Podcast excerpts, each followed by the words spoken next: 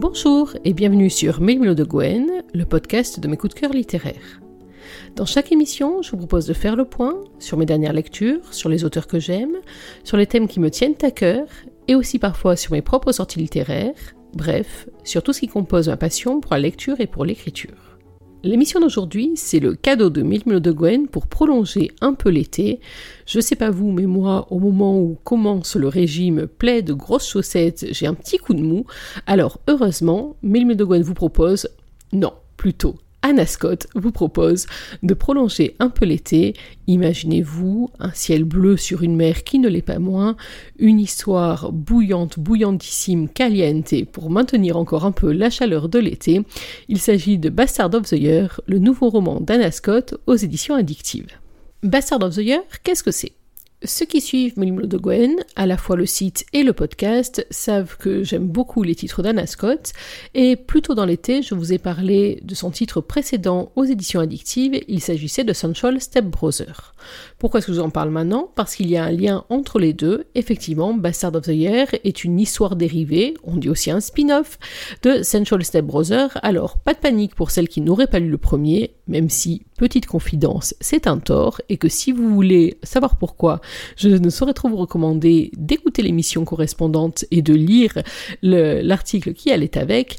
Mais donc, si jamais vous n'avez pas lu Central Step Brother, pas de panique, les deux histoires se lisent indépendamment, même si vous allez voir qu'on croise régulièrement le héros d'un titre dans l'autre. Mais quoi qu'il en soit, Bastard of the Year traite de Dante, Dante Onakis et de Blanche Lambert. Alors, qui sont-ils? Dante Onakis, c'est l'aîné d'une fratrie, la fratrie Onakis, jusque-là il y a une certaine logique, que nous avons rencontré donc dans Central Step Brother au moment où leur père, Stavos, décidait d'épouser la mère des filles Lambert sur leur île grecque à Kérios, au large d'Athènes, dans un décor de cartes postales et même plus que ça. Un mariage qui s'annonçait sous les meilleurs auspices, sauf que, Sauf que lorsqu'on a des stepbrothers qui se rencontrent à l'âge adulte, ça peut faire des étincelles et c'est exactement ce qui s'est passé dans le premier tome, avec rebondissements, fracas et engueulades familiales à la clé. En effet, chez les frères Onakis, ils sont trois. Il y a Dante, l'aîné, le successeur, qui a été piégé quelques années auparavant dans un mariage malheureux qui vient de s'achever avec la cupide Tessa. Il n'en a retiré qu'une merveilleuse erreur, son fils, Adonis, qui vit avec lui sur l'île de Kérios. Ensuite, il y a Paris. Paris, qui est l'adjoint euh, de Dante, qui travaille aussi dans l'entreprise familiale. Il est fougueux, il est ténébreux, et surtout, il va tomber sur la très très très jolie Vic aux cheveux bleus de la fratrie des Lambert. Et puis il y a aussi Amos. Amos, pour l'instant, c'est encore un petit peu le personnage mystérieux, mais d'ores et déjà, si on pouvait glisser la bonne idée à Anna Scott d'en parler plus longuement dans un prochain roman, je crois qu'il y aurait tout à y gagner. Amos, lui, n'a pas du tout suivi le chemin familial, puisque lui, il est acteur. Ça, c'est pour les Onakis. Passons maintenant du côté des petites françaises. Je vous ai dit, il y a Vic, donc qui euh, finit une école de commerce, qui est tombée sous le charme de Paris en Central Step Brother, et puis il y a deux autres filles, Juliette, qui est toute petite, elle a 8 ans, elle est donc venue vivre avec sa mère sur l'île de Kérios, et c'est devenue la meilleure amie d'Adonis, le fils de Dante, vous suivez toujours? Et puis il y a Blanche. Blanche, c'est l'aînée de la fratrie. Au début du roman, sa vie a pris un changement radical suite à des ennuis que l'on devine et que l'on apprend à découvrir. Elle a donc laissé derrière elle son travail, les ennuis qui la poursuivaient, ses trois meilleurs amis, pour venir rejoindre sa famille recomposée au large d'Athènes.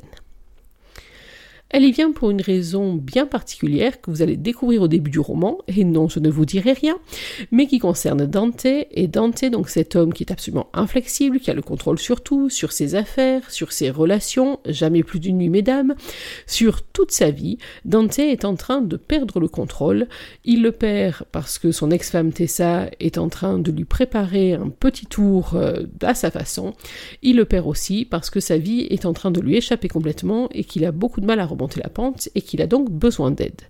Sauf que lorsqu'on est Dante Onakis avec son caractère, son arrogance, son assurance, demander de l'aide, c'est quasiment impossible, alors accepter l'aide qu'on vous impose, n'en parlons pas. Et c'est dans ce contexte qu'arrive Blanche, qui est chargée, justement, par la famille, d'être l'aide de Dante.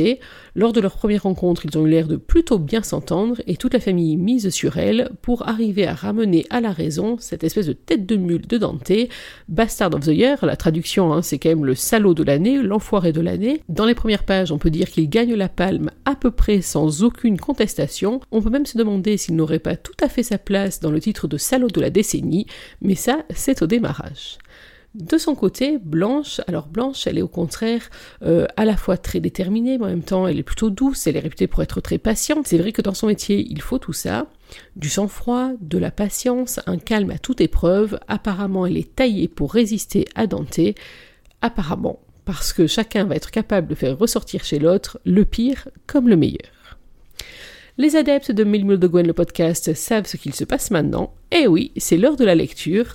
Je vous ai choisi un chapitre qui se trouve au début du roman, c'est le chapitre 7 ou 8, je sais plus, donc on n'est pas très avancé euh, dans le roman à ce moment-là. C'est un chapitre que moi j'ai trouvé euh, extrêmement euh, précieux pour la suite de l'histoire. Je ne vais pas vous lire en entier parce qu'il est un petit peu long. C'est Blanche qui a la parole. Elle est en train de préparer un dîner auquel elle a convié à la fois Paris à la fois Vic, mais aussi l'insaisissable Dante, histoire d'enterrer l'âge de guerre. Voilà ce que ça donne, c'est donc Blanche qui a la parole, installez-vous bien.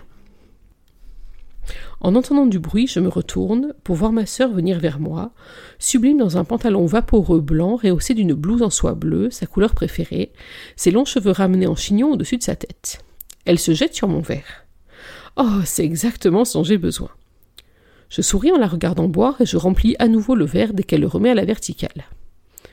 Dure journée? Elle boit encore la moitié du verre d'un trait, me le tend. Hum, non, c'était bien. Je ne lui demande pas si elle a fait des folies de son corps au bureau avec son mari, ses joues rouges parlent pour elle, tout comme les cernes noires sous ses yeux, il baisse partout, tout le temps, de vrais lapins. Et toi, tu as revu Dante? Je soupire, m'adosse à la balustrade et prends le temps de boire une gorgée de vin avant de lui répondre. Pourquoi ne pas me confier? Vic comprendra. Elle est elle-même passée par là, elle a lutté contre ses sentiments pour Paris de toutes ses forces, jusqu'à ce qu'elle succombe à son insistance à la posséder, alors que la morale et les lois familiales auraient imposé qu'elle s'en abstienne. L'amour a été plus fort que tout, mais eux s'aimaient. Ils sont aimés au premier regard, alors que Dante et moi c'est différent. Il veut me sauter, c'est tout. Me sauter et me jeter pour continuer de jouir de son célibat et de sa liberté retrouvée bien que, d'après ce que j'ai compris, ne se soit jamais gêné pour prendre le plaisir là où il se trouve, même marié. Dante est un coureur de jupons, un homme infidèle qui prend, consomme et jette. Il veut m'embaucher. Elle éclate de rire. Tout lui, il déteste quand les décisions ne viennent pas de lui. Ce que je peux comprendre, il veut que je m'installe chez lui, que je sois à son service jour et nuit pendant un mois. Tu as accepté? Pas encore. Je lui ai demandé un délai de réflexion. Je finis le verre et le remplis à nouveau, pensive. Tu devrais le faire, qu'est-ce que tu risques? Tu acceptes, tu profites et tu verras bien. La vie est trop courte pour se prendre la tête, bichette. Les mecs ont raison, nous devrions vivre comme eux. C'est-à-dire? Je ne sais pas, j'ai l'impression qu'ils vont davantage à l'essentiel sans se poser de questions. Ça, c'est clair, sans tenir compte des conséquences non plus, d'ailleurs. Ils sont surtout très égoïstes. Hmm, c'est ce qui fait leur force. Rien ne nous empêche d'agir de même. Tu n'as pas envie d'essayer parfois de tout envoyer balader pour ne te consacrer qu'à toi-même? Soudain, mes yeux s'emplissent de larmes. Oh, si, j'aimerais. Mais on ne change pas sa véritable nature, et la mienne n'est pas d'être enjouée, je suis trop solitaire pour ça, ni personnel. Je garde sous silence que Dante veut obtenir davantage de moi. Prends le plaisir où il est, comme je te l'ai dit, la vie est trop courte pour être malheureux. Tu as sans doute raison. Tu n'es pas obligé de lui faciliter la tâche, tu peux même t'arranger pour le rendre dingue. Avant de répondre à sa demande, tu veux dire? Bah oui, quoi d'autre? Fait-elle semblant de ne pas comprendre que Dante attend de moi davantage que mes talents d'infirmière Ou est-elle persuadée qu'il ne peut rien se passer entre lui et moi, parce qu'elle-même a succombé à l'attrait de l'un de nos frères Je me souviens encore l'avoir mise en garde contre ce qu'une relation avec Paris pourrait avoir comme conséquence. Ce qu'elle a fini par ignorer. Je me trompais, et elle a raison, ils ont saisi leur chance, et aujourd'hui ils sont mariés et pleinement heureux. Tu sais qu'il a repris les rênes de l'entreprise? Venant de lui, plus rien ne m'étonne. Je l'ai découvert en train de soulever de la fonte dans une salle de musculation où il y a tout un arsenal d'instruments de torture. C'est un fou furieux, oui. C'est surtout un bourreau de travail. En fait, il n'a jamais décroché. Il en avait certainement besoin. Pour s'occuper l'esprit ne pas penser à ce qu'il venait de traverser. La boîte organise une réception en son honneur à la fin de la semaine. Tu viendras? Ouais, pourquoi pas? Tu m'invites? Elle éclate de rire, bien sûr, quelle question. Mais attention, c'est une surprise, Dante ne sera pas au courant. Je suis impatient de voir sa tête lorsqu'il découvrira qu'une fête est organisée en son honneur. Si je suis à son service, je l'accompagnerai certainement. Il veut m'avoir à ses côtés en toutes occasions, c'est bien ce qu'il a dit. Il faudra garder le secret. Il penserait être convié à une réunion avec des clients. Pas de problème, tu peux compter sur moi. Mais merde. Quoi? Je n'ai rien à admettre. Elle est soudain toute excitée. Je vais arranger ça. Vendredi, je prends mon après-midi, on fait les boutiques, ok? Ça me va. Si j'accepte la proposition de Dante, j'aurai de quoi m'acheter une belle robe et me faire plaisir. Ça va être trop bien. On va te transformer en bombe. Aucun mec ne pourra te résister. Et peut-être que tu trouveras un beau grec à te mettre sous la dent. Il y a des types vraiment pas mal au bureau. Elle fronce des sourcils face à mon expression dubitative. Profite, Blanche, relax. Elle pose sa main sur mon bras. Si seulement j'étais capable de rayer de ma mémoire l'année qui vient de s'écouler. Mais hélas, ce n'est pas si simple. Jules Muller, mon nouveau chef de service, m'a anéanti. Il a anéanti ma carrière, il a détruit tout ce que j'avais construit. Je m'efforce d'oublier ce que j'ai perdu par sa faute. J'essaye, mais souvent, bien trop souvent, les souvenirs m'assaillent, et avec eux leur lot de désespoir et de chagrin. Ce que tu as subi derrière moi t'a fait beaucoup souffrir, je le sais, et j'en suis vraiment peiné pour toi. Mais c'est du passé maintenant. Tu es loin de cette ordure, il ne viendra pas ici te harceler. Donc encore une fois, relax. Tu respires un bon coup, tu te fais belle et tu t'envoies en l'air. Ok? Ton corps a des besoins, bichette. Tu ne peux pas passer ton temps à les ignorer. Le sexe sans les complications? Ouais. Fais-toi quelques plans cul, tu verras, ça ira tout de suite mieux. Ça aussi, c'est compliqué. Je n'ai pas fait l'amour avec un homme depuis plus d'un an. Je soupire. C'est pas mon truc, Vic. Je n'ai jamais fonctionné comme ça. Bah, il faut bien un début à tout. Ouais, certainement. Mais pour cela, il faut que je fasse taire mon cerveau et c'est pas gagné. Tu as sans doute raison, je vais réfléchir à tout ça. Je vide le restant de la bouteille dans le verre, je le lui tends. Je vais en chercher une autre. In vino veritas Je souris. Exactement. Je passe en revue les bouteilles de la cave à vin, Bordeaux, Bourgogne, Champagne, que des bons crus, et selon mes connaissances sur la matière, je dirais que certaines sont hors de prix. Que choisir? Quel vin conviendrait le mieux à mon menu? J'ai prévu du melon d'entrée, puis une piperade avec du jambon sec, et pour terminer une salade de fruits. Que des produits locaux. Frais, colorés, qui fleurent bon le soleil et l'authenticité. Je proposerai de l'ouze en apéritif, je sais que les garçons adorent ça, et je ne sais pas, un Bourgogne blanc peut-être, ou un Bordeaux, un mouton Rothschild Sauvignon premier cru. Je fais le tour de la cuisine des yeux, bon. Tout est prêt, la table est dressée sur la terrasse, j'ai mis une belle nappe, de belles assiettes, des bougies, les plats sont au frais. Plus qu'à choisir ce satané vin.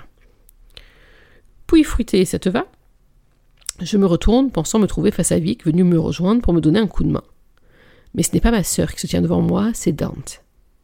J'en ai le souffle coupé.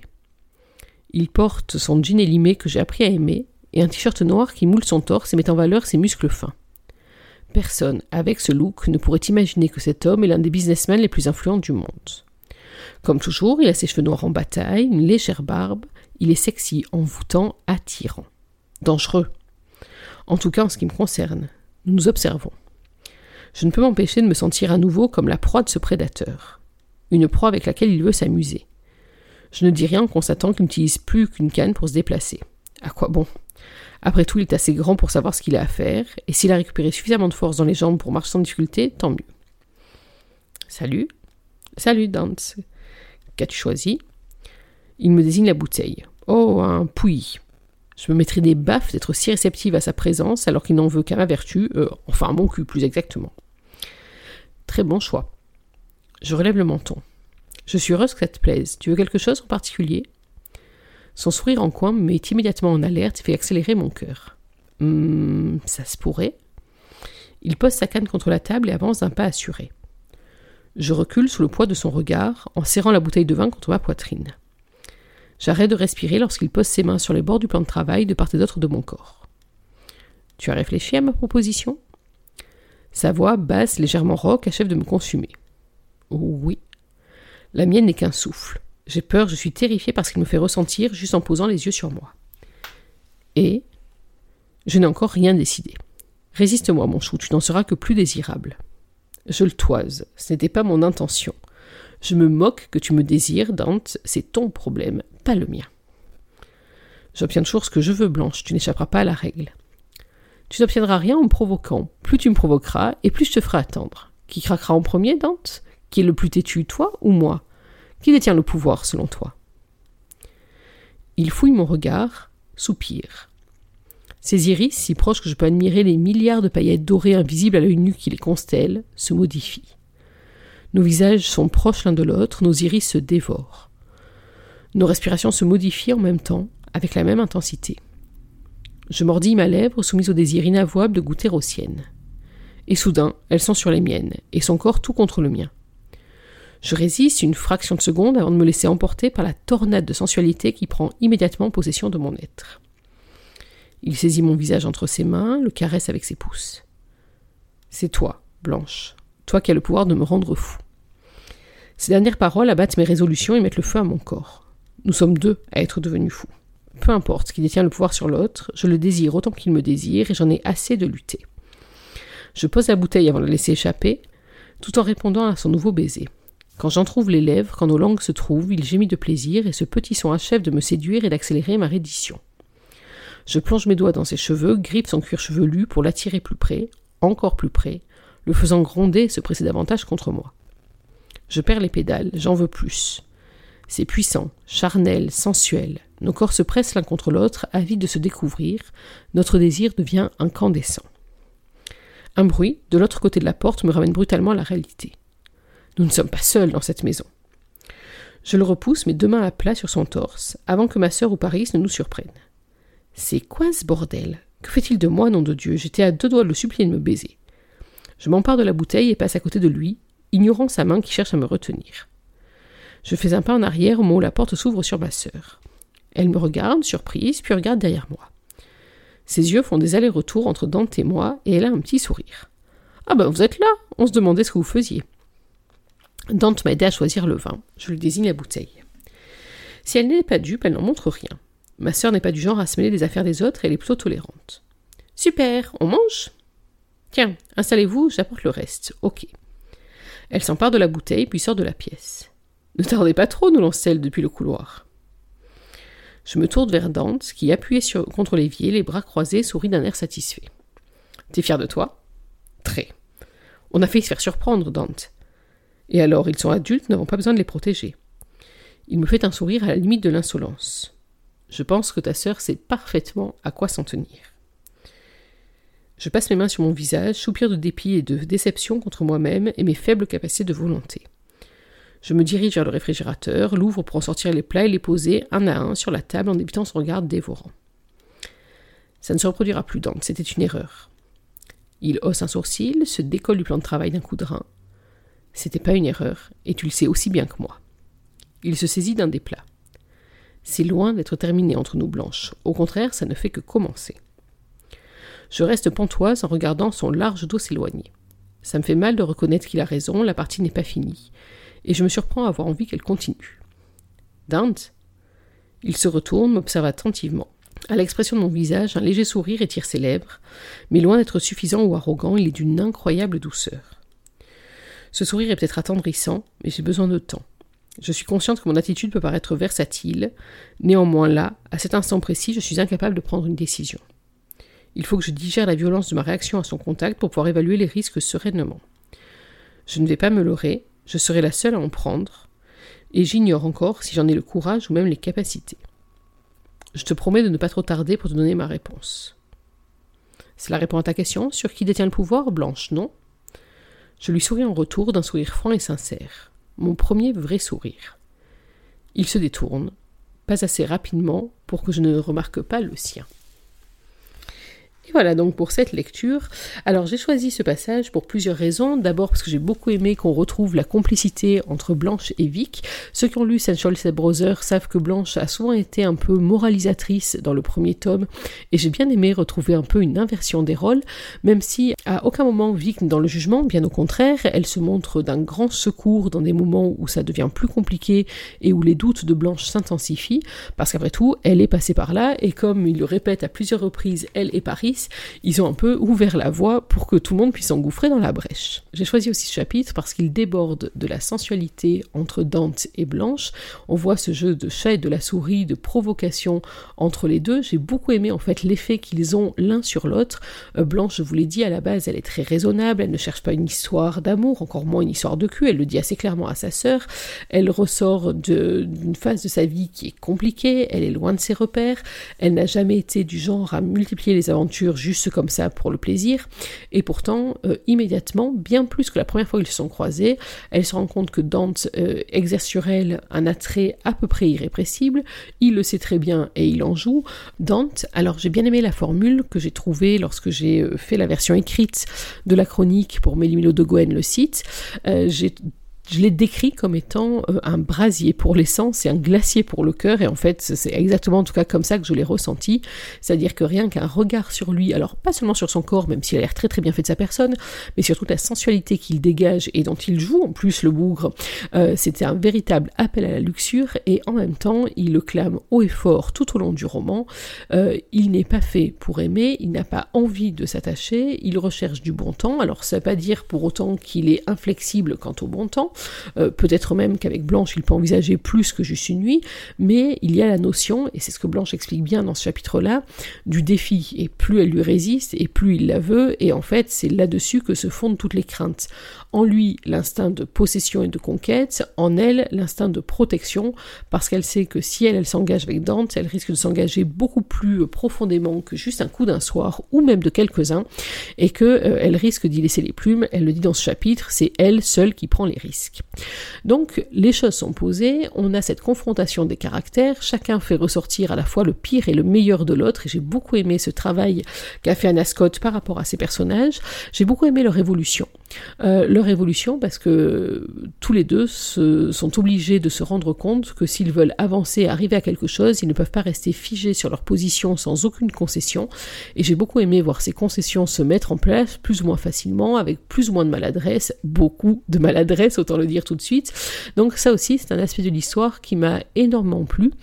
Euh, tout comme, alors je l'avais déjà dit pour Sancho Brother, euh, la manière dont Anna Scott nous emmène à la découverte de la Grèce, d'Athènes, alors là c'est même plus particulièrement d'Athènes carrément, euh, avec Paris et Vic, il y avait eu des balades à l'extérieur qui étaient absolument magnifiques, il en est plus dans la ville elle-même, jusqu'au palais présidentiel, et c'est vrai que la touriste en moi, ou en tout cas la fan de culture grecque, en a pris plein les yeux rien qu'à la lecture, et que j'en ai très envie. Et puis l'autre aspect que j'ai beaucoup aimé euh, dans ce roman, dans ce, tome-là consacré à Dante, c'est vraiment sa personnalité à lui. Euh, il est inflexible, il veut avoir le contrôle sur tout, en même temps il est extrêmement dévoué à son fils et c'est vrai que euh, cet aspect-là de l'histoire m'a beaucoup touché.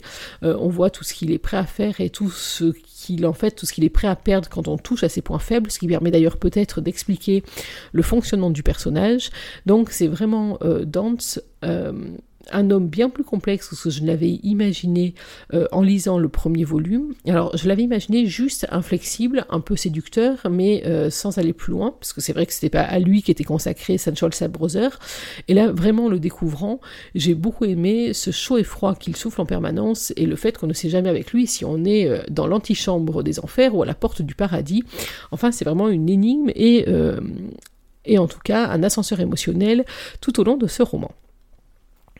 J'ai beaucoup aimé, mais là j'allais dire c'est un pléonasme, euh, la plume d'Anna Scott, elle a une façon de donner vie à ces personnages que je trouve toujours très réussis.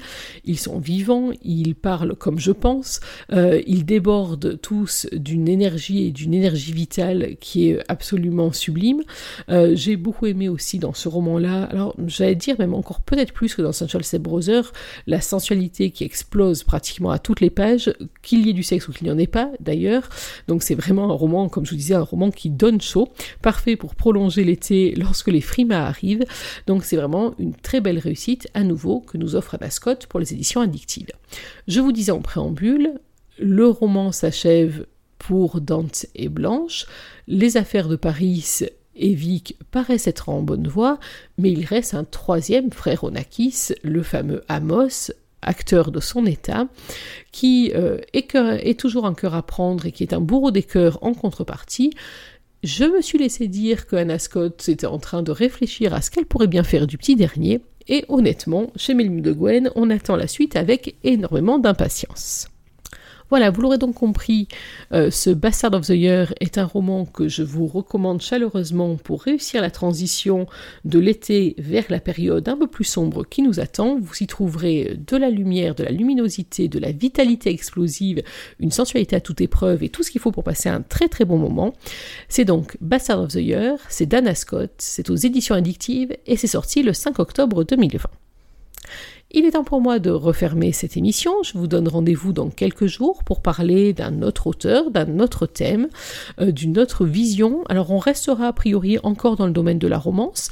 Euh, je vous ai parlé un peu du programme délirant de mon mois d'octobre. Il est en train tout au fur et à mesure euh, d'avancer, heureusement, dans le bon sens.